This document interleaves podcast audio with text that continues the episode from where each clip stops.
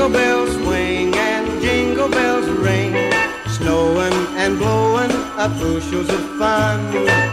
Now the jingle hop has begun. Доброго вечора, хлопчики та дівчатка. В ефірі 20-й випуск подкаста про комп'ютерні ігри українською мовою Geek.ua. В студії в нас сьогодні, так сказати, в червоному углу рінга Максим Морозюк. Yes, I am. Напроти нього стоїть, розминається і надіється, що не буде викидати ніяких е, білих полотенець на ринг. Ярослав Швед. В синьому рингу Ярослав. Да, я надіваю бабочку і походу я сьогодні рефері, звати мене Григорій Трачук. Поїхали! Закінчився вже 2013 рік. е, Дуже дуже багато ми всього пограли. е, Дуже прям багато всього пограли. Навіть не уявляю, що ми ще робили цього року, крім того, як грали комп'ютерні ігри, розказували е, вам про них, писали вам про них, типа, і ну, говорили про них в 19 випусках нашого подкасту. І так як закінчився рік простий, підходить до закінчення, підходить до закінчення рік ігровий, хочеться підвести цьому всьому підсумки. І ось, отож, наш 20-й випуск подкаста буде присвячений тому, що ми будемо говорити про весь 2013 рік, що нам запам'яталося, що ми вибрали в наших номінаціях на кращі ігри цього року і чого ми чекаємо від року наступного. Отож, хапайте бокали з шампанським, якщо ми викладемо цей подкаст не раніше, ніж до новорічної ночі. І ми починаємо. Ну, був би це Оскар, то напевно, що на сцену мали би вийти якісь зв'язки або якась така ну, діваха з високим великим вирізом ну, в районі ну, грудної клітки. І винести якусь золоту статуетку. Так як ви нас не бачите, а тільки чуєте, тобто можете уявити, що у нас тут куча, куча, золота, яке ми зараз роздаруємо всяким іншим ну, ігровим проектам. Почнемо ми, напевно, що здалека, здалека, здалека. Почнемо ми з ексклюзивних ігор, тому що їх теж було багато. До кожних е, ігрових консолей виходило кілька ексклюзивів. Ми вибрали на свою думку найкращі. Ми поговоримо трошки про номінантів і скажемо, хто нас виграв. На рахунок ексклюзивних ігор е, було дивно дуже тим, що всі не чекали від консолі від Nintendo, ні від 3DS, ні від Wii U нічого нормального, тому що ми всі пам'ятаємо, що у нас там було тільки. е, І що у нас було? Да, і що в нас було.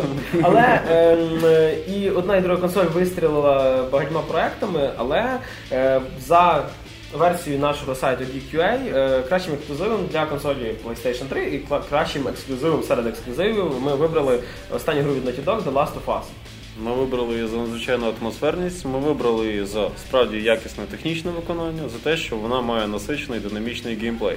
По сюжету вона, звісно, не є чимось надзвичайно шедевральним, тут він у нас попроще, але з точки Да, зору геймплею і механіки вона вилазена просто зі всіх сторін.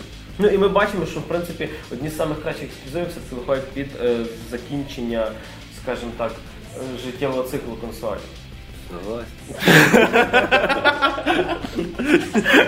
Так, Оскар нам не. Лаконічність сестра таланту. Е, наступ- наступ- Наступні, наступні, наступні. Але я візатиму це все. Е, Наступні наші номіна... но- номінації. Наступна це е, цей жанр, який дуже швидко е, розвинувся в останніх десь два роки. Це моба ігри. Відповідно, Messi Online Battle Arena. Переможець у нас тут один, і це той варіант, коли з королем не сперечаються, все-таки. Навіть незважаючи на всю популярність Prime World чи League of Legends, все-таки нар- народну любов заслужила у нас Dota 2. А народно, це швидше всього в даній студії мається на увазі моя. Провів в ній сотні годин, довгий час лишався і, в принципі, лишився посміховиськом в загальних рейтингах, але отримав від неї масу задоволення, нервів. Поспілкувався з багатьма дуже цікавими людьми в віку так 13-15 «рак». Я, я знав таке дно, значення, що таке що, таке- що таке дно, рак, мід, ульта і тому багато подібного. Вражень багато, враження неоднозначні. Гра не для кожного, але безумовно король на своєму Да. троні. Я доту не граю, у мене є життя. Е, Халепа. Халепа, все, що мені мішає. І е, переходимо від е, моба ігор, переходимо до багатокористувацьких ігор, тобто ті, які мають хорошу мультиплеєрну складову. Під е, кінець року вийшло дуже багато шутерів особисто. Тобто вийшов і новий Battlefield, і новий Call of Duty, і та ж сама Dota, яка по мультиплеєру, ну вона і є чисто мультиплеєрна гра. І вийшов новий Killzone на PlayStation 4. Але переможцем, як це не дивно, ми вибрали гру, яку всі свого часу при виходу особисто на територію Російської Федерації дуже м- м- матюкали, кричали, казали, яка вона погана зла. Це Company of Heroes 2. Тому що, як нам відомо, і Battlefield 4, і Call of Duty Ghost, хоч скільки вони часу не шуміли і не розказували, як це буде класно, але всі вони здулися при виході. А лише наш Company of Heroes 2 показав дійсно класний мультиплеєр, показали, як потрібно робити ігри. І Як підлаштувати їх так, щоб всім було цікаво в них приймати участь. Всім чотирьом на чот- проти чотирьох компів, Да, інших чуваків. на трошки да, ці такі моменти там з патріотичністю, так якоюсь такою, що от, там німці дуже погані, дуже цей, в нас все одно вийшло класно і Боже, я вже мене це колись свого часу достало. Це що за патріотичність люди. Це японський видавець, канадська фірма, американська студія, яка робить гру про Совєтський Союз. Ну це типу, якби ми зараз робили про феодальну Японію, українська студія б робила би. В кількох іграх ми весь час вбиваємо то американців, то вбиваємо ще когось. Це, ну, це, і це Нікому нормально. Це не да. заважає, все нормально. І чомусь іменно в цій грі велетенські злі страшні росіяни всіх возмутили. Хоча в Call of Duty у нас вони регулярно там головні герої і багато-багато подібного. No Ну, то- місія Modern Warfare 2. І всі ці програми по різним там каналам про те, наскільки ця гра погана. Ну, типу, що вона там погано впливає на дітей в сприйнятті історії і так далі. Історію вчать не по іграм. Ну, тобто Але це все знаєш, даремно. який, який це такий е, стимул до за, за- запрещеного плода, тобто за, за, заборонений? В сучасному світі найкращий спосіб щось пропіарити це заборонити це. Це почалося, що певне, з книжки Дена Брауна Кота Вінчі. ми». Зашторюєш вікна, виключаєш світло і граєш в Кох 2. Е, Від ігор мультиплеєрних підходимо до наступної нашої номінації. То кажуть, вини- вини- винесіть нам золоту статуеточку за номінацію Краща кооперативна гра. Е, ігор було багато, не всі вони виділялися сюжетом, е, якимось хорошим, але суто кооперативна складова, тобто проходження на двох і більше чоловік. В них було хороше. Тут був і останній на даний момент Gears of War, Judgment, тут і Dead Space 3, який взагалі мав окрему ну, практично ну, частину кампанії. І був Fuse, який взагалі ну, ніякий, але в кооперативі можна порубати. Той самий Rayman Legend, який, як і попередній Rayman, завжди був веселий, але переможець, наш переможець це Payday 2, так скажемо, симулятор, пограбунку, банків і всяких інших злачних місць. Веселий такий симулятор. Головне, він надає тобі корисні знання, тобто от, про архітектуру, Да, про... що вона міняється час від Да, да, часу. про те, що вона міняється, про те, що можна м, якісно грабити банк. І одна з моїх улюблених фраз відеоігр за цей 2013 рік це This is the haste. Це просто це да. Знаєш, скажімо, скажімо так, ще от моя думка, чого я за іменно за Payday 2 голосував в нас, тому що е, кожен з номінантів, в принципі, можна спокійно пограти самому. Пойде ні в якому разі. Да, Payday це навіть з ботами не вийде. Ну як вийде, але ви будете плакати. Ну їхні дії досить такі хм, виходять в стилі бігай стріляй, але нічого не включай, нічого не ховай. Ну і це гра, якої в принципі не хочеться грати самому. Да, це треба з друзями побігати, грабанути банки і всі діла. Ну, але не всі ігри можна пограти, скажімо так, з братями по зброї. Деколи варто провести якийсь ігровий вечір в себе в сім'ї. Тобто, якщо у вас є, наприклад, чи діти, чи ви ще малий, а у вас є батьки. Тобто е, наступна номінація це краща сімейна гра. Е, Було багато всього цікавого цього року. Був і той самий новий речі Clank Into the Nexus на PlayStation 4. Був Angry Birds е, Star Wars 2, до якого виходила е, ціла серія іграшок, з які на планшет ви можете поставити і грати за допомогою. Був той самий Kinect, який, в принципі, як сама гра нічого нового не дала, але як, як пограти в сім'ї, в сім'ї це дуже кльово. Був той самий Wonder, був який взагалі це не зовсім гра, це чисто такий вже девайс, е, за, як- за рахунок якого можна це. Але переможець е, ми вибрали е, гру, останню гру Мішеля Анселя Rayman Legends. Сімейні гри полягає в тому, що ти даєш любому члену своєї сім'ї, там, від 50-річної бабусі до 6-річної дівчинки, якоїсь там, 60-річний 60-річної дівчинки з явними проблемами. Даєш любому з них геймпад і кажеш, ось це рухатись, ось це пригати. Все, на цьому обучало закінчиться. Любий будь-хто може за неї сісти, спокійно собі почати грати, грати, отримувати масу фану, тому що там і реакцію треба мати, і треба трошки в команді, грубо кажучи, думати, якщо у вас декілька. І Ну і там нема звірства. Там немає. Ну як, та времені ти товчеш морди, знаєш. Сама але гра на тобою здівається. Але я от досі в мене, от коли запускаю Раймен, мене не покидає от відчуття, що це все намальовано вручну, і знаєш, і ти біжиш, а там хтось домальовує тобі це все. Тут фарби просто якісь неймовірні. Сама стилістична подача дуже така весела. Да, і е, скажімо, це одна з ігор, яка якраз е, на позитивних емоціях діє.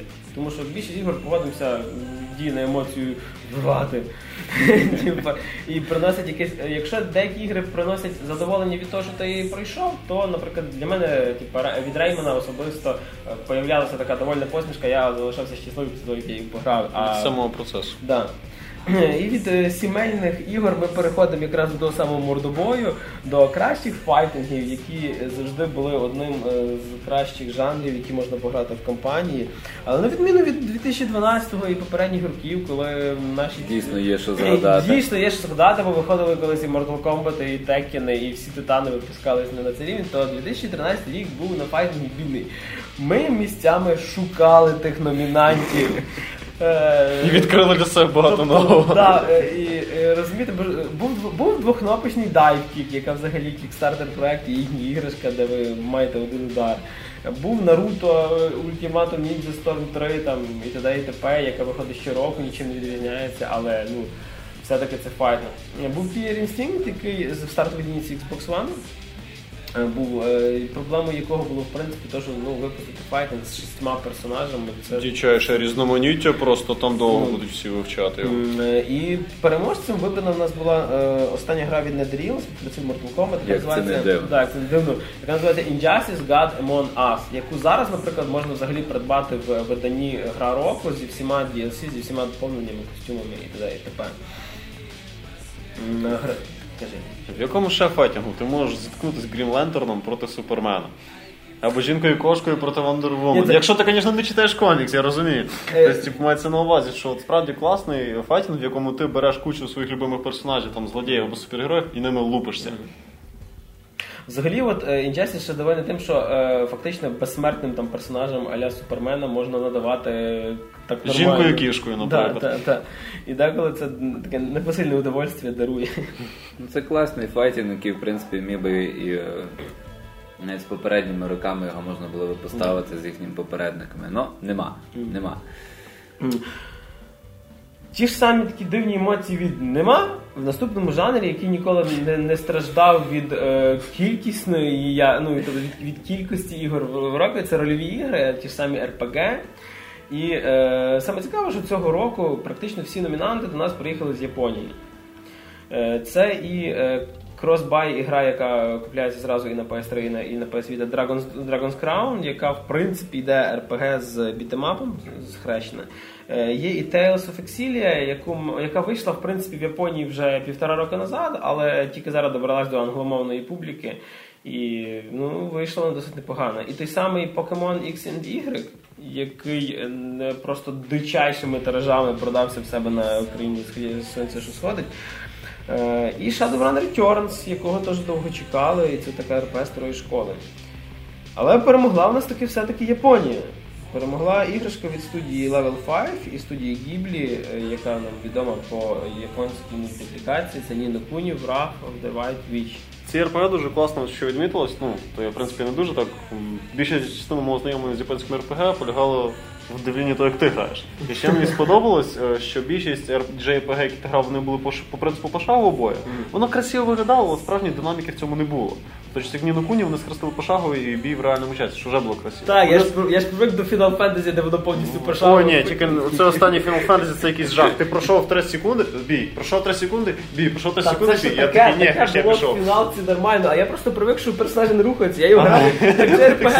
Та, це було смішно, Мені давали тягла, а потім я розумію, йолки, Я ж же рухатись ходить. І що дуже сподобалося, я дуже е, в дитинстві любив мультик Унесений призраками і Ходячий замок. Це мультики Міядзакі, на яких Ну, ну, на, Гіблі. Вот, на, їх, на цій атмосфері же побудований візуальний і аудіостиль ігрушки Ніно Куні, що дуже красиво, дуже класно. Тобто це справді хороша річ. Ну, тобто це саме позитивне враження в JRPG, напевно, за останні роки. І досить непоганий, і, і такий сумненький сюжет. Ну от якраз от мені дуже нагадало Унесений призраками. Ну, е, Да. забр- забрані приводами, воно мені так справді близьке до цього.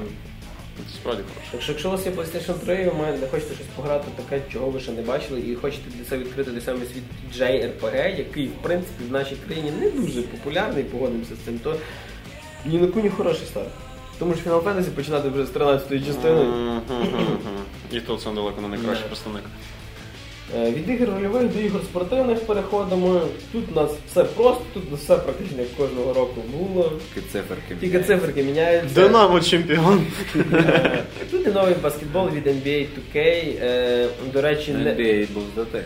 Да, NBA був затих, це від Electronic Arts затих. Якраз він сюди не попав, тому що вийшов вже NBA Live на Xbox One, PlayStation 4, який ну просто не рівняється з NBA 2K, який для теперішнього рівня консолей. Дуже довго тримали вони з ним. ну, і так само ми сюди е, у нас серед номінантів є і Madden NFL е, 25, це американський футбол. І два футбольних симулятора Pro Evolution Soccer 14 і наш переможець FIFA 14, яка в принципі одна з народних ігор в нашій країні. Футбол люблять всі. Єдина відмінність е, нового FIFA це вже не просто тільки нова ліга, нові склади команд, але і новий двигун, так, як Е, Ignite. Най, та, дійсно якось обновили його на кінець, то вже не просто тільки травичка якась класна. Єдине, що шкода, що Ignite доступний тільки на Next Gen консолях, тобто навіть на ПК, які ну, можуть бути по можливостях сильніші, він не доступний. На ПК ви граєте в ту ж версію, що для Xbox 360. Це для того, щоб їх продавати. Та зрозуміло. Тут навіть не оговорюється. Врум, врум. В номінації найкращі гонки у нас було представлено весьма інтересні такі кандидати. Багато було у нас динамічних, гоночних, різних і симуляторів, і аркадних гонок. Кожна з них по-своєму класна, по-своєму ні. Виграло, ну, серед номінантів у нас були NFS Need for Speed Rivals, досить неоднозначна річ. Була Grid 2, яка теж по-своєму хороша, по-своєму ні. Forza Motorsport 5 Це Next Gen вже та, що на Xbox One. Так, це вже серйозно.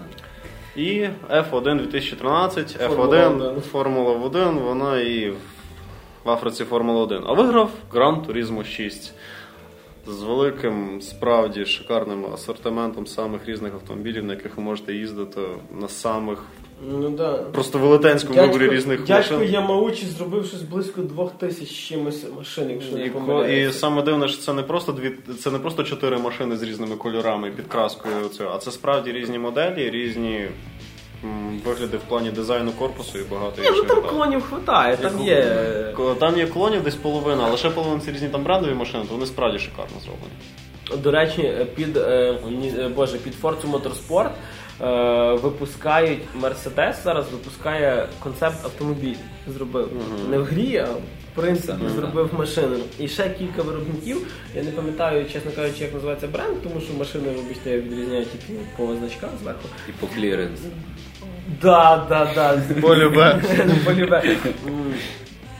Ну, Ні, Gran Turismo 6 виграв, тому що це, вибачте, мені все-таки король свого часу, він лишається завжди таким, як був. Тобто е, фішка в тому, що всі попередні претенденти фактично нічого нового не подарили. Тобто навіть той самий Need for Speed Rivals, якби не Просто кричали, це той самий себе. Да, сам себе повторив. Типу.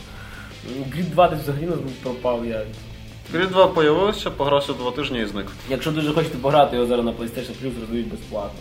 Ви бачите, які у нас номінанти. І все-таки Gran Turismo 6 всі чекали, що це буде якийсь клон п'ятої частини, тому що, як не дивно, він вийшов на теперішню покоління консолей. Це навіть не Next Gen, а виглядає на рівні з Forza Motorsport 5. Думаю, це достойна перемога. А продовжуємо нашу нагороду DQA рубрикою квести. Тут в нас теж досить цікаві номінанти, і кожен з них одне одному був вкрай супо... А от знаєш, суперником. як, як дивись, файтинги і РПГ, завжди їх куча. Ну, типу, в А, руках. а квестів дефіцит. квестів А цього року вийшло Навпаки. просто тобі ізобіліє. Тут тобі і Broken Sword, і епатажне Стенлі Parable, і Brothers A Tale of Two Sons, які там надзвичайно просто і. Beyond Two Souls, який Two Souls, який теж Про який ми поговоримо трошки пізніше ще в одній номінації. Який вийшов, скажімо так. З трьох разів в які. Beyond Two Souls це мав бути квест, який просто нам мав подарувати такий блокбастер, але цього трошки не вийшло. І був у нас надзвичайно Така темна лошадка була. Така темна лошадочка, яку в принципі не сильно хтось чекав і не сильно її хтось піарив, але вийшов просто взрив. Це ігра від Telltale Games The Wolf Among Us, який у нас зроблений по коміксу Fables, Да, наскільки да, я знаю. да. Який дав нам справді цікаву історію, такий трошки нуар, трошки Та такий, трошки нуар, такий Нью-Йорк, казковий нуар. трошки такий Нью-Йорк поліс історії, грубо кажучи, в поєднанні з казковими персонажами братів Грім. е, де головний герой у нас вовк з казки про червону шапочку в людському обличчі. Там у нього трошки міняється образ відповідно.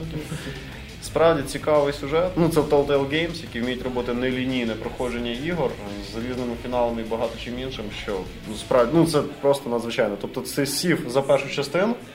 Ти й не замітив, як ти її програв. Ти не замітив, як ти весь вечір на неї вбив. Це було просто шикарно. До речі, сама гра розповсюджується так, як і їхній попередній квест по Walking Dead, тобто ви купляєте перший епізод, всі наступні ви отримуєте безкоштовно. Що взагалі круто, тому що ви могли вліпити все зразу. І це було б да, це було б круто, але це було б не то. А тут ти купив з самого початку і далі тобі по чуть-чуть це кормять як серіал. До речі, за нуар ти згадав, от якраз я сам комікс читав. Е, Комікс теж детективний. В коміксі не в всіх е, арках сюжетних Вовк. Вовк взагалі в одних з перших тільки йде головним персонажем, там дуже багато їх. Але в коміксі якраз цього нуару нема.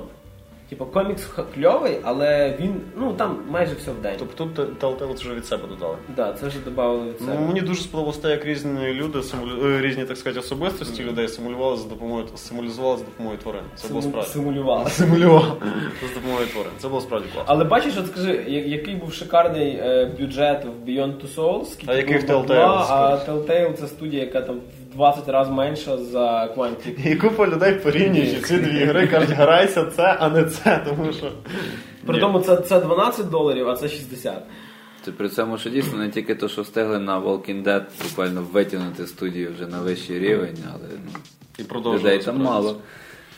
Е, так само рухаємося трошечки вперед. Е, дуже багато ігор сьогодні цього року розжилися доповненнями, як маленькими, так і великими, і масштабними. Відповідно, окрема у нас номінація цього разу це краще DLC, тобто доповнення, загружаємий контент для гри.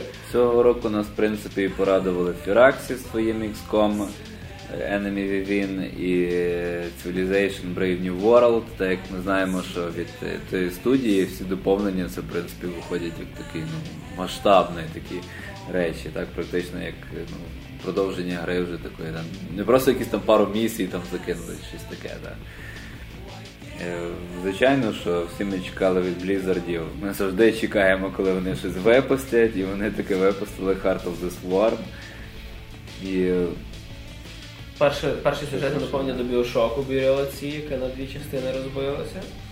І е, два доповнення, хоча ми якраз вибрали останнє, до Dishonored Brightmoor Witch, яке закрило повністю сюжетну арку з Корво Атано і з Даудом, яке вже ставить. От якраз хороше тим, що воно ставить всі крапки над «і». Але напевно, що ну там напевно, що ми наш переможець. е, ми вибрали було важко, Ну, звичайно. Дуже бо- хочеться всім подарити по цукерочці і по золотій статуеточці, але все-таки ми вибрали тих, е, де доповнення рівняється практично до цілої гри. Це переможець наш це StarCraft, Heart of the Swarm. Ура! Ура! Все, відкорковуйте білізарди шампанське. Раз 5 років. До речі, ще трошки згадати за Blizzard, от вони цього року взагалі дуже багато всього. Ми з тобою вже обговорювали. Да. Warcraft перестає приносити бабла, пора ще щось зробити, коротше, от і все. А це ж от якраз так було, ти не чекаєш. Тобто, ну хто чекав від Blizzard того самого Hearthstone? Це Є ключові їхні позиції, по яким ми час від часу бачимо класні якісь трейлери і все.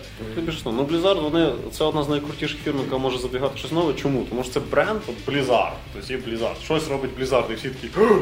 Ну, з таких. Кока-Кола, щоб там не випустили. Да, тобто, типу, Ти якусь гру граєш в дитинстві, десь же так на середині, і раз якось в старості. і всі Blizzard. Рухаємося далі. Наступний жанр, наступний номінант е, наш це, напевно, що один з самих поширених і самих популярних жанрів це е, Fast Person Shooter, або як в народі стрілялки. Е, Виходило їх до біса, дуже багато, набагато покладалися великі зусилля. Серед номінантів в нас тут є і новий Battlefield 4, і останній на даний момент Call of Duty Ghosts, і той самий Bioshock Infinite, який в принципі шутер. І фановий Call of Juarez Gunslinger, і бешено жорстока і тяжка Arma 3. Е, Але як не дивно, і це не суб'єктивна наша думка, переможець наш вийшов з нашої рідної України зі студії 4A Games, як ви вже догадалися, це метро Last Light. Ну, порадувало тим, що вийшло справді атмосферно, що були виправлені помилки попередньої частини, тому що метро 2033 перше, воно ну воно по-своєму було хороше, але були певні, так сказати, була певна спадщина сталкера. Він давив тебе атмосферність. Він не давив атмосферністю, він давив тим, що ти бомжу якомусь вісім патронів в голову загнав, йому все одно. А нарешті зробив от перше враження від метро Light. Нарешті нормальна бойова механіка. Тобто це шутер, шутерович став. Ти виходиш туди, валиш того, тобто чудіще стало чудіщем, бомж став бомжом. От і все. Тобто, типу, справді якісний, хороший шутер. Він атмосферний, він по-своєму класний. І до речі, от якраз Last Light вже нормально портований на консолі, тому що я як попередній, так і цей проходив на Xbox 360. Я дивився, як криво перенесено було 2033. Там ну просто жах, бо тут ти бачиш, знаєш, це, це така сама штука. в мене колись була, коли з PlayStation 2 на комп перенесли Resident Evil 4, коли пропав туман. А, класно. Супер. От щось таке. І метро Last Light на, на Xbox виглядав не сильно гірше, ніж на цьому. І один з кращих шутерів, і на даний момент кращих версій VQA. Метро Леславніч, ну особисто для мене, це то, як зробили що якісне, плюс виправили помилки е, домашні, так сказати, роботу над помилками зробили. Тому що в мене ліцензійна версія метро 2033 з першого разу не запустилась. Перша ліцуха, з якою в мене були танці з бубнами. А метро Леслайт, все супер, все працює, все отлично і надзвичайно якісна гра. Українці молодці. Зробили на колінці нормальну роботу. Так.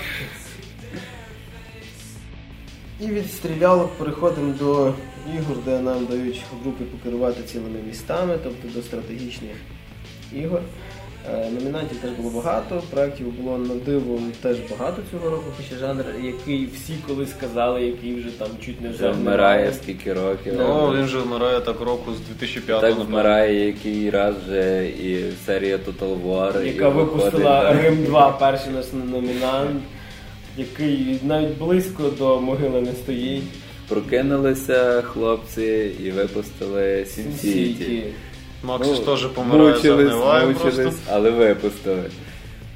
Е, Так само вже довгострадальна і один з переможців в одній з номінацій в мультиплеєрі це Company of Heroes 2, який теж ну, Тож вмирає далі. Подарував нам студія Larian, які робили RPG, в принципі, не дуже високого такого рівня. Подарував нам Divinity Dragon Commander, який як на стратегію від розробників RPG справді якісно вийшов. Помирає жанр, помирає.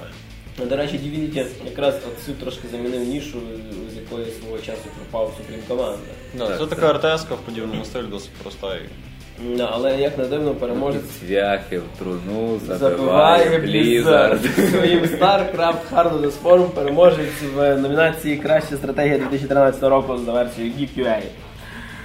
Е, і знову йдемо бити морди, тому що наступний жанр, наступна номінація це кращий Action Adventure, тобто пригодницька гра. І серед номінантів в нас Бетмен Batman Arkham Origins. Бігаємо по Gotham Сіті, товчемо морди в латексному Всім. костюмі. З другого кута підходить Сем Фішер із Splinter Cell. І з, трьох- Blacklist. з, з трьохглазими очками своїми. Десь там серед кущів сидить Джоел Зеллі з е, ігри The Last of Us, останнього ексклюзиву і переможця з року в EQA. Там Зовсім взагалі в шоці, так? Зовсім ні звідки береться молодий нахальний Данте з Devil May Cry, ще зовсім молодий і крутий. Але якраз їх всіх, і особливо Данте, заставляє сивіти до, до наступної частини. Assassin's Creed 4, який, е, в принципі, ми вже вважали, що це знову та сама дойна корова, і скільки можна цього асасіна, фу, ми не будемо це грати. Е, але він підкупив зовсім іншим, через що ми його вибрали переможцем, тому що давно не було курсарів. Ну не було для мене піратів Сіда Олександр Мейера. Бодоєв. Так. У мене не було піратів Сіда Мейера. Як, я пам'ятаю Assassin's Creed 4, коли перший раз запустив, ну, побігав, ти, ти, ти, ти знаєш, той самий велосипед в руки береш, так само їдеш. Але тільки коли мені дали в руки корабль, я забув, що там якийсь сюжет є. Коли ти фігачиш 7 футів під кілем е, через шторм, е, твої починають, е, команда починає співати, ти кажеш, ворог справа, залп зі всіх гармат. Е, в тебе таке відчуття, що зараз десь по, по кораблі прийдеться Джек Воробей. П'яний. Тобто однозначний переможець е, в номінації Кращий екшен від GQA. Е, Наступні ігри, наступні номінації, особисто дві. е, Ми, напевно, любимо носити з собою, тому що це дві номінації: це мобільна гра і портативна гра. Е, Серед мобільних ігор у нас було дуже багато всього, чого ми чекали. Був і новий Plants vs. Zombie, який люблять всі, але е, який тепер почав вливати Щось паскудився. Спаскудився трошки. Була дуже цікава Knight of Pen and Paper, яка взагалі є чимось на кшталт симулятора настольних ігор по типу Dungeons and Dragons. Був від Сіда Мейера Pacific Skies, який теж неочікуваний проект, неочікувано цікавий. Я на тих літачках надовго засів. Був Assassin's Creed Pirates. Море вони вирішили взяти повністю. Е, на Да, до речі, платформах. е, хто купляє розширену версію для, якщо я не помиляюся, для ПК е, Assassin's Creed 4, там в подарок йде е, redeem код для iOS на Assassin's Creed Pirates. Був новий Kingdom Rush, який, я думаю, яким би він не був, тобто він не, не, не портиться з роками. І саме через те, що це не портиться з роками, в нас нема тут, як ви бачите, Angry Birds. І нема Cut які, в принципі, ну, ігри непогані. Але переможець у нас вийшов дуже дивним, і ми навіть не чекали. І я коли почув перший раз про цю гру, я її шукав е, ну, в App Store, і я не міг правильно написати, тому що це норвезька гра, яка називається Рімткапсіль. Тобто я з третього чи четвертого разу правильно цю назву вбив. Це е, дивна суміш стратегії і Тетріса, напевно, що. Як би збочено це не звучало. Тому що ми маємо платформи у формі фігурок для Тетріса, Мгм. на яких ми будуємо різні потрібні нам будівлі Там 5 чи інфраструктури. 6. Видів будівель для інфраструктури маленькими квадратиками, які ходять і захищаються від чого? Трикутнички чи від Е, чого? да, воно? літають трикутнички, квадратики, беруть е, чорні прямокутнички і стріляють по трикутничкам. А, Шановні слухачі, ми нічого не куримо, ми справді описуємо вам гру, серйозно. Там космос, там все серйозно. Ну, тобто справді хороша, геніально проста гра, яка на довгий час може затягнути. Наступна гра, яку можна так само взяти з собою, це е, портативні ігри. І, Відповідно, це номінація серед консолів е, Nintendo 3DS і PlayStation Vita. Е, І знову ж таки тут дуже багато японських ігор е, серед номінантів. І той самий Pokemon X and Y, який ми згадували вже жанрі RPG. І Animal Crossing, який взагалі така, скажімо, можливо, незрозуміла ферма, яка підкупає. І є знайомі, які на ньому просто сідали, дорослі дядьки, які брали ну, і грали, просто збір- збирали квиточки бігали днями. Криза середнього віку. Да, є дуже цікавий Таравей від е, творців Little Big Planet, які завжди роблять щось не таке, як всі, і вони тим викупають. Е, так само новий Fire Emblem, який не став переможцем, напевно, що тільки через те, що гра, в принципі, проходиться досить швидко. Але сама серія Fire Emblem, я колись для себе її так відкрив і зрозумів, що це от, от, от, от той такий, знаєш, титан, якого ми не бачили. Але переможець, який справив на нас враження, Killzone Mercenaries. Це фактично AAA крутий шутер з графікою, жорстокістю і всім, що вам треба, у вас в кишені. Напевно, тільки цим він і виділяється, в принципі, але тому він і став переможцем. Тому що ми маємо купу адреналіну, купу драйву жорстокості по дорозі на роботу. Е, Дуже багато було всього цікавого цього року від незалежних розробників. Відповідно, наступна номінація краща інді гра року 2013 року. Е, Було дуже багато проєктів, від яких ми нічого не чекали. Багато з них навіть не встигли бути нормально анонсовані. Це і Game Dive Tycoon, який йде з симулятором е, ігроробної Компанії по виробництву ігор. Е, Дуже цікавий Rain, який так само ексклюзив для PlayStation 3, е, такий амбіційний проєкт. Е, І Монако, What Yours is Mine, такий восьмибітний симулятор друзів Оушена, щось можна Що так сказати. лютого. І дуже такий печальний, хороший сюжетний Brothers A Tales of Two Sons, своєрідна так само гра. Але переможець у нас однозначний, і е, є ну, так само номінант на гру року це е, Stanley Parable. Ну, особисто для мене це справді таке true інді. Тобто це концепція, яку ні за що не візьме справді великий там видавець для розповсюдження фінансово, і використовується вона вся по ходу гри. З одної сторони, здається, що це нічого все по собі Стенлі право. Тобто ти маєш собі графічну новелу, по якій ти ходиш, там слухаєш, але насправді класно. Ти воно наштовхує тебе на певні роздуми, і в такому жанрі, ну. Свого роду інтерактивної історії, Тобто воно не почало щось нове в плані самої ідеї. Тобто у нас є інтерактивні фільми, у нас і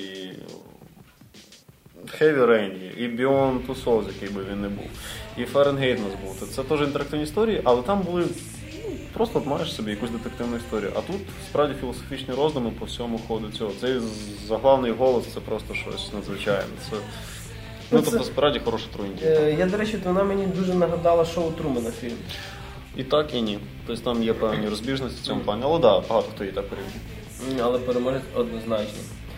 Е, Від е, е, жанрів переходимо до інакших трошки цікавіших, можливо, номінацій. Е, це е, персонажі. Дуже багато було ігор з яркими персонажами, і м, перша номінація це у нас не ігровий персонаж. Тобто це той, кого ми бачимо десь на фоні. Тут у нас і Devil May Cry, і Джокер е, з Batman Arkham Origins, який, на жаль, тепер вже не говорить голосом Марка Хеймела. І Еллі з Last of Us, і ті ж самі два близнюки Лютес е, з Bioshock Infinite.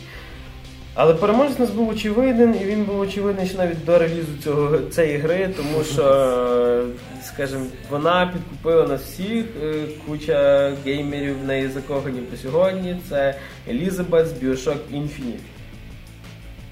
Ти про справжню Елізабет чи та, що там? Ні, ну, а, Аня Молєва хороша, добра російська дівчинка, в принципі. Приїжджай! Але е, нехай це наші ну, сусіди по кордону, але гордість за те, що слов'янська дівчинка е, стала лицем е, однієї одного з номінантів на гру року. Це дуже круто. Сам Кевін Левін вибрав її. А це дівчинка була в принципі простою косплеєршою, від якої ну, ну, вона- цього не чекала. Ми всі бачили там різні інтерв'ю. Але персонаж прописаний настільки гарно, що ти. І в мене свого часу в Біошоку це була така думка, коли в тебе. Ну я не думаю, це буде сильні спойлери, думаю, що всі давно пройшли, якщо що там, промотайте хвилинку.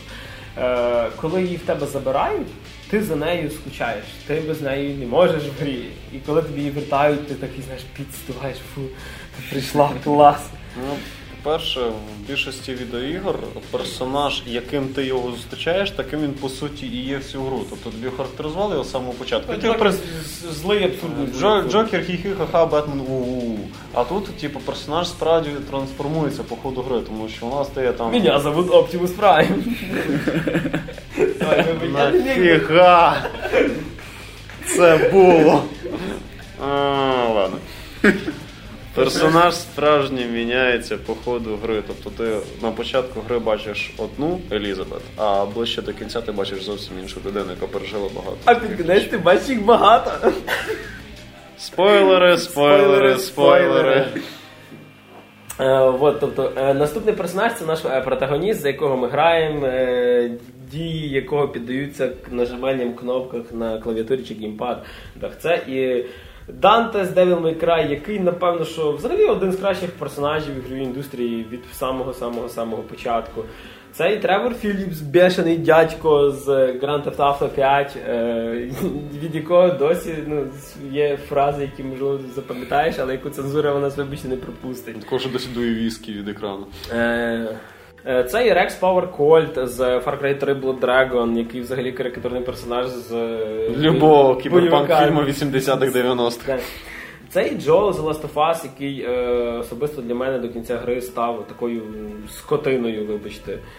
Е, тому що всі його дії до цього вели, хоч ти за нього граєш, але це один з тих персонажів, до якого в тебе відразу починається під кінець The Last of Us. Але е, переможець в нас зійшов, напевно, що зі сторінок казки е, братів Грім, і так само ще один номінант на кра- кращий квест, і переможець кращий квест це Вовк з Wolf Among Us від Telltale Games. Крутий, про, крутий, простий хлопець, який бореться зі злочинністю в своєму маленькому райончику. За Да. якого ми вболіваємо, за якого ми граємо, яким ми говоримо, яким ми або когось лупимо, або когось кладемо. Отак. Ну, справді глибока харизматична особистість. Е, Наступна номіна... номінація це антураж е, року. Тобто не кожна гра е, може захопити вас настільки, що ви починаєте вірити в те, що там відбувається, хоча відбувається там здебільшого щось неймовірно фантастичне. Наприклад, той же ж Outlast, це такий собі симулятор кирпічного заводу. Це такий стимулятор кирпічного заводу, а не симулятор, якщо чесно. Наступна е, гра, яка напевно, що в нас чути найчастіше зараз попадається в різних номінаціях, це The Last of Us, е, один з постапокаліптичних антуражів, в який ти віриш, в якому ти віриш, що люди там живуть. Чимось нагадує я легенду по Мгм. такій Або самій дорога. так. Або фільм Дорога, який мені більше сподобався. М, Так само той самий Far Cry Blood Dragon, який взагалі абсурдний, якийсь не- незрозумілий, але е, Цим захоплює. але Цим і захоплює. І той самий Bioshock Infinite, який показує тобі Колумбію альтернативну. Типу. Е, Та переможець в нас е, вже сьогодні має одну золоту статуеточку від нас. Е, Це знову ж таки наше українське метро Last Light, яке вижило з е, антуража е, книжок. З антуража книжок першоджерела свого Дмитрія Глуховського. Е, те, що, скажімо так, не настільки вірили навіть в сталкері. Тому що всі привикли, що український геймдев це сталкер, але метро показало, що воно може зробити AAA проект, типу, і ти захочеш в ньому залишитись, ти захочеш його грати далі, тобі захочеться в ньому бути. Я досі пам'ятаю там сцену з вчителем, який показував дітям е, на тінях тварин, яких вони в принципі не бачили, тому що всюди які тварки, діти, які не бачать там зайчика, наприклад. Ну, та і в цілому оточенні, що і в метро всередині, що і виходиш назовні, то в принципі дійсно думаєш, що такий би, напевно, сталкер був би класний. Тому що навіть це банальне протирання е, Противогазу. противогазу, да. Ну, сам настрой гри, як так, ну тобто я не великий прихильник знати мінорних або депресивних історій в відеоіграх, ну такий вже і є.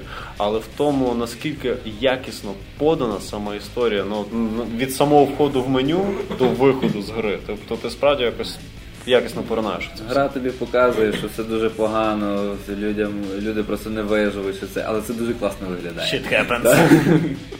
Ну і, е, скажімо так, невідмінною складовою антуража йде звуковий супровід, йде музика, яка грає в ці ігри. Це наступна наша номінація. Номінантів у нас небагато.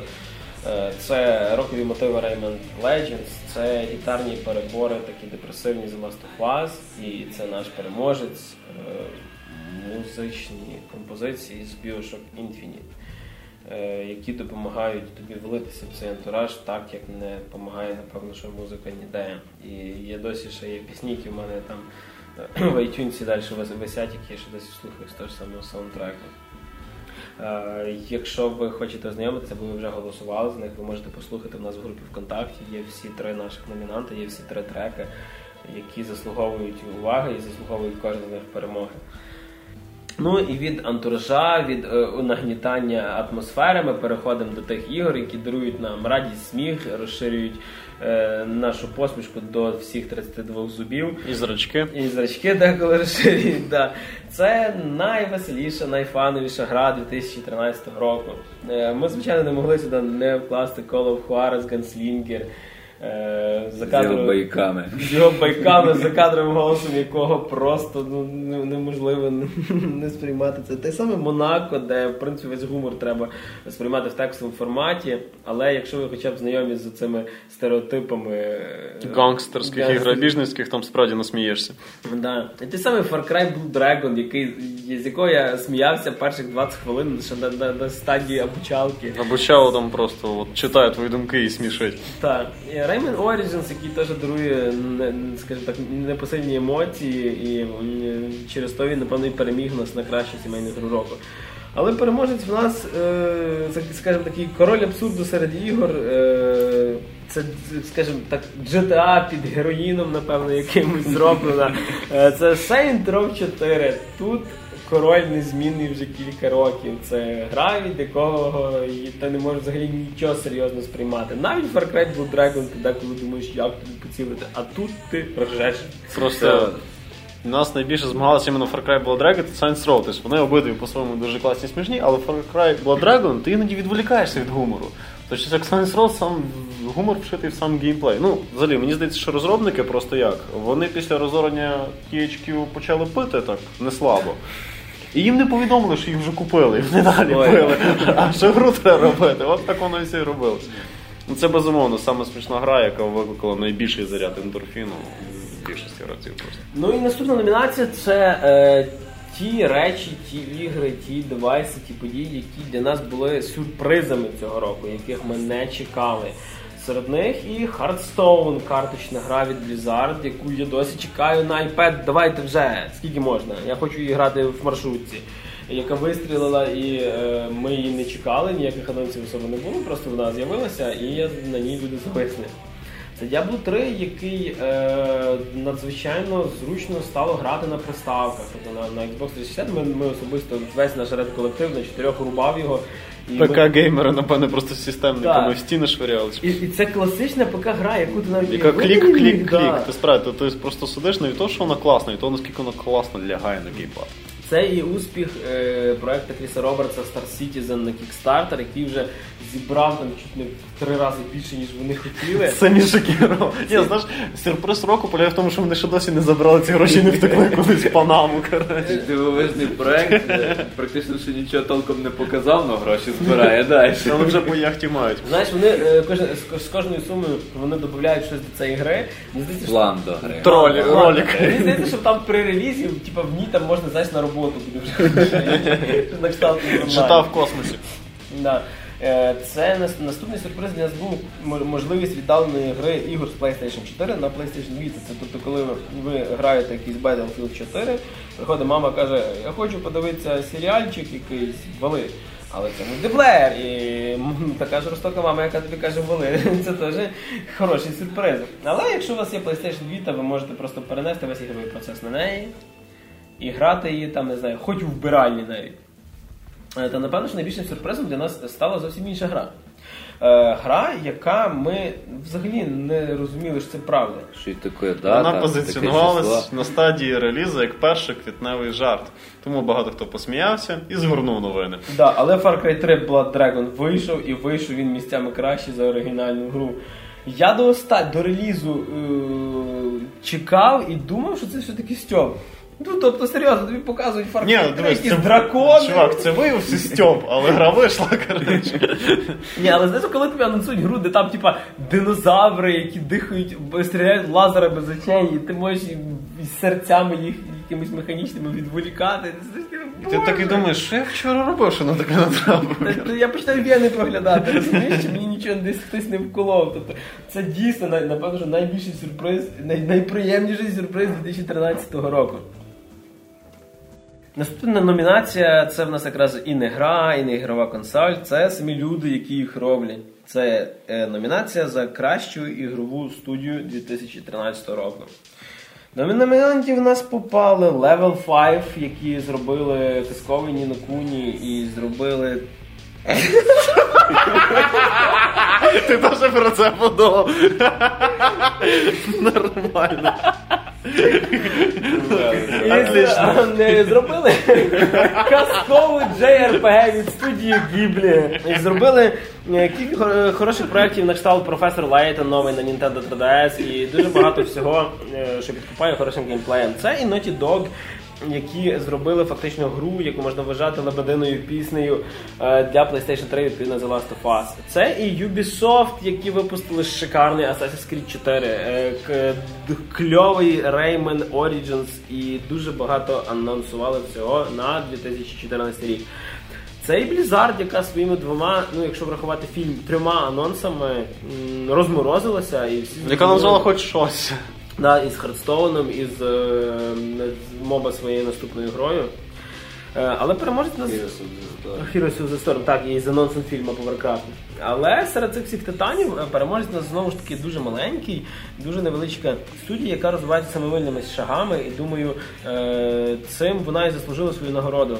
Це... Анонсувала. Наанонсувала, да. Це е, студія, яка відродила жанр квестів, в принципі, е, відродила популярність нього. Це, як вже здогадалися, це Telltale, яка цього року випустила і другий сезон е, Walking Dead, і Wolf Among Us, і е, анонсувала е, квест по Borderlands 2 і по Game of Thrones. Е, Фактично, ми вже приблизно знаємо, що з квестів ми будемо грати з наступного року. Думаю, е, вони заслужили свою перемогу, тому що розвинуться з фактично студії, яка робила посередні квести по самі Макс, е, в студію, які дають в руки такі франшизи, як Game of Thrones, це чогось та й варте. Але все, що ми граємо, ми маємо грати з допомогою чогось, на чомусь, щось підключати до наших телевізорів. Відповідно, наступна номінація, як ви вже догадалися, це залізо року або девайс року. Тому що цього року їх було багато. І хороших, і не так. дуже. Багато різних дизайнів. Це і, так. і, і консолі, які е, почали наступне покоління в нас. Це і Xbox One від Microsoft, і PlayStation 4 від Sony. Е, Це і досить дивна штука, яка називається Nintendo 2DS. Е, Це, скажімо, Ну, 3DS, яка не складається, але свою за рахунок зниження ціни вона свою, скажімо, аудиторію захопить. Ну, радується. Першопроходці в даному плані, так це Уя. О, уя, уя. Які Да. появились Так. якогось. якогось біса. Е, але е, переможець в нас е, зовсім цікавий проект, е, зовсім цікавий девайс, про який ми здебільшого колись могли бачити хіба в фантастичних фільмах. Це Oculus Rift, над яким зараз навіть працює сам Джон Кармак, творець Doom. Е, відповідно, це очки е, ну, не то, що доповненої реальності, а скажімо, віртуальної реальності, які дозволять нас поглибитися в гру ще більше. Тобто, е, я колись пам'ятаю про таку штуку, мріяв десь там на ранньому дитинстві, о, можна надягнути на собі шльом. да. шолом. Я про таке мріяв після фільму Матриця. Це реально, це справді така доповнена реальність, це справді. І це справді next gen. Тобто справді щось з наступного покоління в плані функціоналу. При тому, якщо зараз вони е, доб'ються підтримки від е, ігрових виробників, підтримки від виробників консолі, тобто, щоб це можна було підключити і до PS4, і до Xbox One, думаю, ніхто не програє в цьому. Тобто ну, пробували, багато хто пробував вже це робити. Тобто навіть Nintendo, коли ще за часів самої NES, відповідно Денді, пробували цей Ну да, це, це да, було... перші 3D потуги зробити. Це такий фільм Джон Мнемонік починається, фінальна сцена, але да, це було класно. І от, е, так як Макс е, зараз згадав за фільм Джон Немонік, то е, наступна наша номінація це краще кіно для наших любих гіків, для всіх тих, хто любить грати комп'ютерні ігри, хто любить читати комікси, хто знає на іменах всіх Робінів Бетмена. Е, їх п'ять було, кстаті. Окей, ті троє чуваків, які знають, як їх було звати. Е, І цього року якраз е, фантастики, хороший е, фільмів по коміксах, фільмів по таких всяких фантастичних колишніх франшизах було дуже багато. Це і людина зі сталі, яка перезапустила франшизу про Супермена, одного з самих спорних і, напевно, вже все-таки самих популярних супергероїв, який позбувся нарешті своїх трусів, одягнутих поверх штанів, сховав їх під низ. І за рахунок цього тільки виграв. Почав приховувати свої фетиші. Е, Це є продовження е, Пипця, тобто Kick-Ass 2, е, який трошки відрізняється від комікс джерела. І на відміну від комікса, якого вже вийшов третій том, я не знаю, як вони розвинуть е, з цього всього трилогію, але свій, свій шарм він має. Третій фільм на дві частини, як це зараз. Да, як, прийнято. зараз, як хобі. Як сумірки останні. Як, де як будь-що, як Гаррі Поттер і так далі. Наступний номінант це такий, скажімо, дитяча мрія Гільєрмо Дель Торо, типу, який передивився свого часу Євангеліон. Е, Це Pacific Rim, Тихоокеанський рубіж. Ну, ну, скажімо, це теж був фільм, на який особисто я дивився як дитина, яка хоче робити, коли погратися. Ну от воно заради того і ходив для. Там немає ніякого сюжету, там просто дуже шикарне 3D.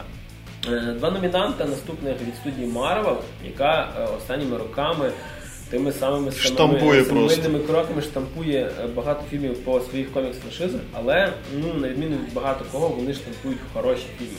І Тор 2, і Залізна людина 3, які наші наступні номінанти, е, вразили в плані хоча б графіки, і то, як вони їх зв'язують до Месників 2, мені, наприклад, дуже подобається, як вони це все плавно. Ну, і з серіалами підіграли. Підігравають. Окрему лінію щита ведуть. Щоб ми не забували про них часом. Але переможець до нас прийшов чуть не з середини 60-х років. І до сих пір живе і процвітає. Ель Класіко. Ель Класіко. І це прийшли до нас Кірк і Містер Спок і фільм Star Trek 2 Into Darkness, який в нас чомусь замість е, в темряву переклали як відплата. Ну, простимо це нашим майстрам дубляторного фронту. Локалізатори вони у нас мастера парадоксів. Але от е, Star Trek викупив тим, що там настільки багато фан-сервісу для фанатів старого серіалу. Тобто зрозуміло, що коли е, Камбербеч каже, що мене звуть хан, там два гіка буквально ахнули в залі, знаєш, які це пам'ятали. Але за рахунок цього ми і е, любимо ці фільми, які в нас якісь побуждають спогади з минулих років, тому що відродити таку стару франшизу, як Star Trek 2, це практично було так само складно, як зробити фільм про Супермена. І тут е, Джей Джей Абрамс е, отримує від нас знову ж таки золоту статуеточку і переможець наш Star Trek 2 Into Darkness. Запаковуємо, відправляємо. Так, нова пошта. Відповідно від е, фільмів повнометражних ми переходимо до серіалів, які теж цього року ну, було дуже багато всього цікавого. Номінанти в нас е, нагадуємо, е, що ми розуміємо, що є дуже багато популярних франшиз, те саме Гра престолів і той самий Walking Dead, але ми якраз в номінації попали ті серіали, які цього року Стартанули. стартанули. І які є тру гіковські.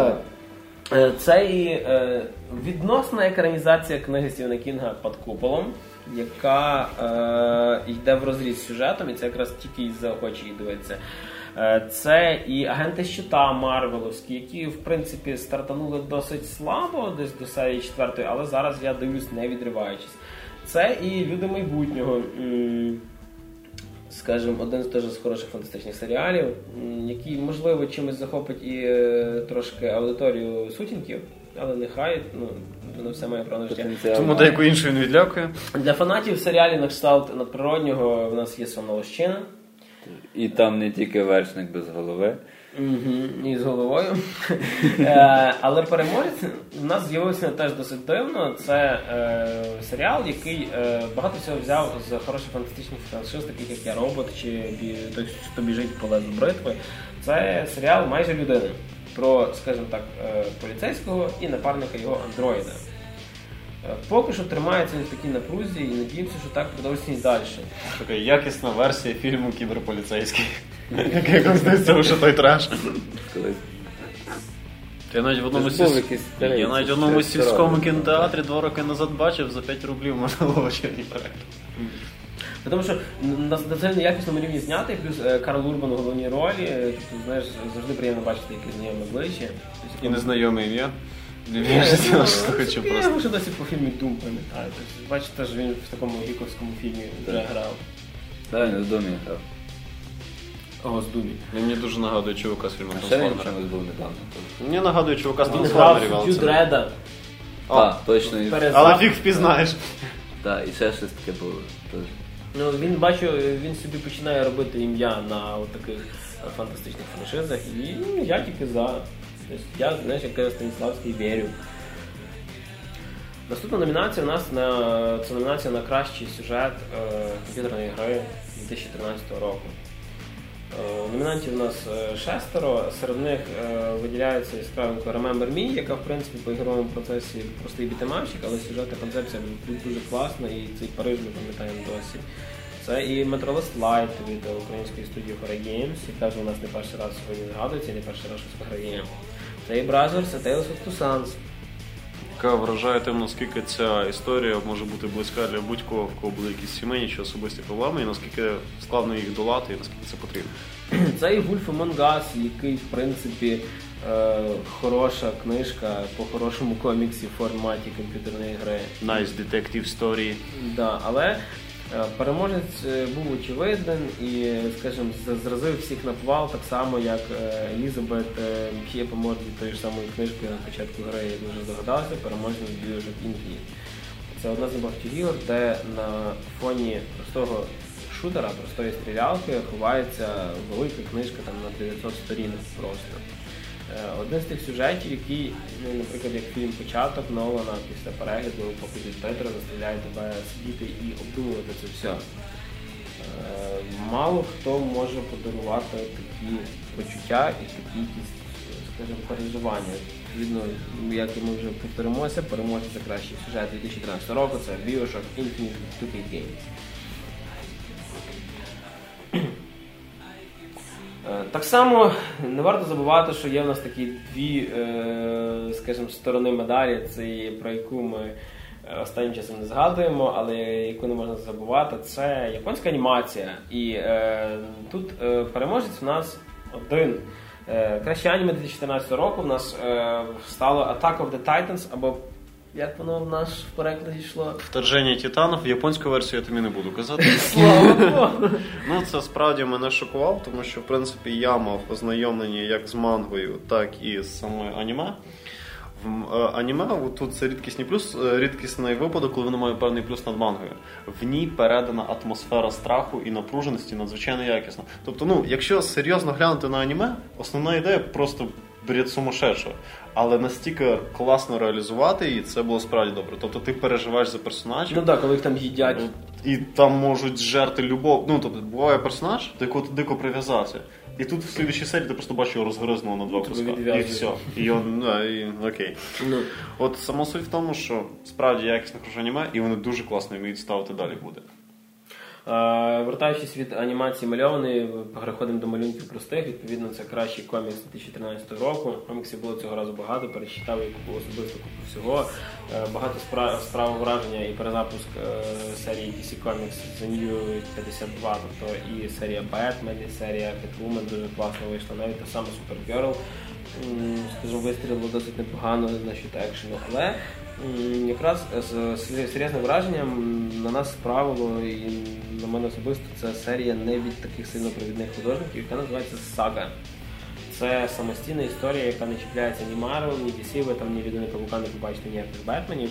Е, Фантастична історія про, скажімо так, фантастична версія Ромео і Джульєтти, такої панковської трошки е, Джульєтти і такого бешеного Ромео. Це дві ворогуючі раси. Одні з крильцями, одні з рогами, і про пару, яка народила в цьому світі дитину. Е, І коли до мене вона потрапила, це вже було два томи, я їх прочитав з залпом. І переможець очевиден. Чекаємо продовження, чекаємо, що буде розвиватися далі, тому що за сагою слідкую особисто я більше, напевно, ніж за моїм любимим Бетменом. І отож, ми потрошки починаємо підходити до наших останніх трьох номінацій. Е, Це наступна, це те, чого ми чекаємо від е, року наступного. Е, Найбільш очікуваний продукт 2014 року. Варто згадати, що всі ми чекаємо від Valve консолі Steam Machines. Всі ми чекаємо Titanfall, який останнім часом розродився купою нової інформації, особливо про тих самих титанів. Всі ми чекаємо лінійки квестів від Telltale Games, про яку ми сьогодні згадали, через що ми дали їм, скажімо, приз за кращу студію року. Е, І наступна пригода е, злодія Гарета в грі Thief, перезапуск цілої франшизи знову ж таки. Е, Dragon Age, який старається реабілітуватися після провальної другої частини і ну, взяти чимось новим своїм Dragon Age Inquisition третій частини серії.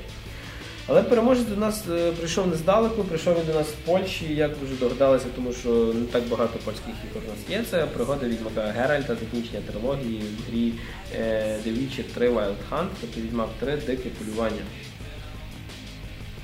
Ну, це відповідно радує, що справді якісна, крута РПГ намічається не десь за океану, чи десь в Західній Європі, чи в Японії, а справді наших близьких сусідів поляків. Між іншим, в CD Projekt задіяно чимало українських працівників, що теж досить радуючий факт. І це гра, яка зібрала просто вагон номінацій і нагород на самих різних виставках за цей рік. Це саме очікувана по суті гра в світі, якщо так очікувати, якщо так рахувати. Це ми маємо другий відьмак, плюс Skyrim, плюс ще щось, і це справді круто, і це справді чекається, справді хочеться пограти. Ну так. Це не стімпанк. А Окей. чого? Е, Ну, бач, е, стімпанк у нас не потрапив в очікування року, тому що ми, в принципі, не собі. Е, знаємо, Розумієте, що це буде. стімпанк не потрапить в нас в очікування року, тому що такої гри немає. Є кіберпанк Кіберпанк 2077, ребята. Ох, На стімпанк ви можете чекати в слідчому році, вибачайте. Підлога. е, Ми на емоціях. Так. Так багато ігор, які нам принесли дуже багато задоволення, повигравали за рахунок своєї якості і т.д. і т.п. Е, Наступна номінація це, напевно, що такий у нас е, лузер року або просто розчарування 2013 року. Ігри, від яких ми чекали стільки всього, які не оправдали наших- Нічого. наших очікувань. Е, Тут і Aliens Colonial Marines по е, не знаю, по франшизі чужих, яку я особисто дуже люблю. Думаю, приєднаєтесь до мене також. Типу фільми переглядаю досі. Це вже стільки разів і так і ні разу не може нормально вистрілити. Це і Killzone Shadowfall на PlayStation 4, який шикарно виглядає ззовні, але, на жаль, крім зовнішності, там немає нічого. Це і Lost Planet 3, який ми надіялися, що коли їх віддадуть якісь нові руки, це буде якісь вдих- вдихнуть чогось нового, але не вийшло, гра Вийшли. загубилася. Потуги номер 3. Це Call of Duty Ghosts, який в принципі не приніс нам нічого нового і не оправдав того всього. Той же конвейер. Той же конвейер і собачка, яка бігає, як ну, певно, що гірше, ніж коник в Облівіоні. Е, Але розчарував нас найбільше дядько Девід Кейдж. Який до того робив справді якісні Да, речі. е, після- сценарій.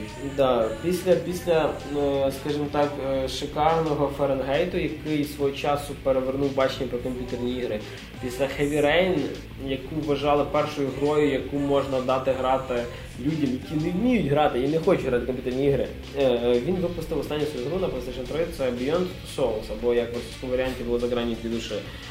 Е, Мені здається, що якби Девід Кейдж не був настільки самовпевнений і не був настільки розхвалював свій проект, Може то- не вийшло, бо ж таке розчарування. може не вийшло ж таке розчарування. А нам хвалили її як краща гра там на, на всі віки і показували оцей... Я задам нові стандарти, там, бла-бла-бла. І Пам'ятаєш це, типу, скільки займає сценарій? О, да. Ну і весь цей епік, і тут тобі і Вільям Дефо озвучує, і ще та мила дівчинка, і много і много другое, а в результаті ми отримали якийсь хаотичний набор флешбеків, то в принципі не розумієш, де кінець, де початок, що тут робиться, і це виглядає не круто. Тобто, ну, дуже шкода, що а, могла бути справді хороша річ. Що лише під собі розчарування. Так, так що на Девіда Кейджа ми надіялися, він наших очікувань не оправдав, і саме через це, ну, вона і виграє, хоча слово виграє до розчарування року. Відсуваємо йому золоту гранату. Ексклюзивний приз для Девіда Кейджа. І отож е, завершується, скажімо, наша церемонія нагородження. Е, всі, всі зірки зійшли зі сцени, залишилася у нас одна статуетка, яку залишається віддати на найголовнішому номінанту. Народ за неї почав да. Славки, давай сюди. Е, Відповідно, найголовніша, найважливіша, найочікуваніша і вами, і нами, і самими виробниками номінації це краща гра 2013 року. Всі затримали подих. І ми її не дамо кому. І Ми її не дамо за Stanley Parable, яка в принципі е, революційний проект свого року, який буквально трошки не дотягнув до переможця. Тому Варто що це просто ну, гра не для всіх. От так, тому варто розуміти, що кожен з наших номінантів вартий гри року, і для когось з вас е, він і буде грою року, і це видно по голосуванні в нас в групі ВКонтакті. Це і е, цікава гра для Nintendo 3DS на одній з найпопулярніших франшиз це Legend of Zelda A Link Between Worlds, який е, фактично в собі містить зразу два ігрових процеси, тобто це і 2D режим, і 3D режим, який само, по самому йде перезапуск самої самої старої Зельди, але з новими геймплейними елементами. Ну, Варто сказати, що Zelda це та серія іграшок, яка ще ніколи наприклад, не розчаровувала, навіть той самий Waker на Wii U, який став такий анімешний, дитячий, він теж заслуговує багато чого. Це і Rayman Legend, е, який, е, скажімо, за допомогою такого дядька, як Мішель Ансель, е, завоював якесь таке місце в наших серцях, і це ігра, про яку ми досі згадуємо з чимось таким тепловищем. Це і британці з Creative Assembly, які випустили все-таки далі свій продукт, який полірують чим далі, тим краще. Це Total War Rim 2. Е, Це і українці з Metro Last Light е, грою, яка в нас вже сьогодні, якщо я не помиляюсь, взяла дві нагороди і заслуговує також звання кращої гри 2013 року. Це і той самий The Last of Us, який е, запам'ятається надовго, який будуть згадувати настільки довго, як і згадували попередні проекти Uncharted. Це і Bioshock Infinite від Tuki Games е, з Анною Молєвою на обкладинці і Кеном Левіном з ручкою сценариста. Але переможець у нас був настільки очевидний, е, ми не думали, що напевно, що вони виграють. Е, Ну, тобто, Взагалі ні разу. Взагалі ні разу, да. Ні, знаєш, коли вона всі попередні частини стають такими популярними, ти чувствуєш таке, що ну, вдруг зараз ні. Ну, багато хто там, в принципі, зі скептисом на неї сідав, багато хто не зовсім адекватно пояснював, чому їм ця гра не сподобалась. Ти скаже, мов тут всього забагато, хоча це люди, які жалілися, що така в їх дуже масштабна. А, да, але це ніфіга не мінус, тому що це говорили ті люди, які там два роки назад казали, ой, в іграх всього замало. Да, це безумовно крута річ. Може в нас і на пострадянському просторі не дуже тепло зустріло, оскільки вона не вийшла на ПК, але насправді це чудова причина купити Ну, але консоль. попередня частина завжди народною грою вважалася. От, і через це я вважаю, що GTA 5, яка перемогла в номінації найкраща гра року, стане одним з консоль-селерів у нас Да. на пострадянському просторі. Тож відкривайте шампанський, стріляйте з е, боже хлопушок. З дробовиків ви ж Rockstar, ви з Техаса. Так Ми вітаємо студію Rockstar е, Games і Rockstar North з перемогою за номінацією Краща гра року 2013 за версією нашого порталу GQA. Це Grand Theft Auto 5. Е, Закінчилося наше голосування. Закінчився 20-й останній цього року е, подкаст е, про комп'ютерні ігри українською мовою. Підходить сам рік до свого логічного закінчення. Ми багато чого чекаємо від року 2014-го. Ми багато про що поговорили е, уходящого року 2013-го. В наступному році теж буде багато проєктів. Нарешті стартануть е, нормально стартануть в Україні консоль наступного покоління офіційно PlayStation 4, не офіційно Xbox One, тому що я не думаю, що когось зупинить е, бажання її купити. Виходить продовження дуже багатьох цікавих проєктів, виходить дуже багато всього нового. І про це все ви будете мати змогу і слухати в наших подкастах з Нового року, тільки дайте, ми переживемо новорічні свята. І е, читати в нас на сайті і в процесі, якщо все буде гаразд, дивитися нас і в якомусь, так сказати, відеоформаті. А ми авансом е, вітаємо вас з наступаючим новим 2014 роком від е, GQA. Нехай він вам принесе хороші ігри і хороший час проведений з ними. Не забувайте, що крім ігор є ще багато чого. Я не про фільми з коміксами, є друзі, є сім'я, є багато е, тих речей людей, які треба, яким треба приділяти увагу. Я думаю, що може хтось кожен з наших редакторів щось сказати для вас. Новорічні свята треба відпочити від ігор. Треба зустрітися зі своїми знайомими, родичами, друзями, всіх, кого ви любите і іноді трохи не любите. Зустрітися з ними, провести ці чудові новорічні свята, Віддати борги. віддати борги, угробити починку і нарешті через пару тижнів знов почати грати. Цей час, напевно, саме такий момент, коли дійсно варто просто відкласти цю мешку, так, оцю клавіатуру і таки дійсно приділити увагу своїм близьким. Побачити їх вживу, всіх потрогати, побачити, що вони Всіх також потрогати. люди, так, а не просто Всіх. якісь моби, які бігають десь там в іграх.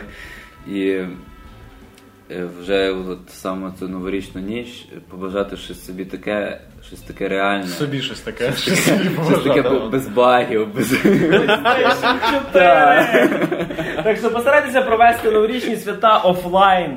Е, Забудьте трошки за ігри, завжди на них знайдете часу. І, Ну, звичайно, якщо захочете десь там втіхаря пограти, коли хтось вам набридне, можете трошки і щось так. покласти. Всі вже заснули на хаті. Ми за офлайн на свята. Ми за офлайн свята. Сьогодні з вами, як і протягом цілого року, був Максим Мурзюк, Був, є і ще трохи буде. Ярослав Швед.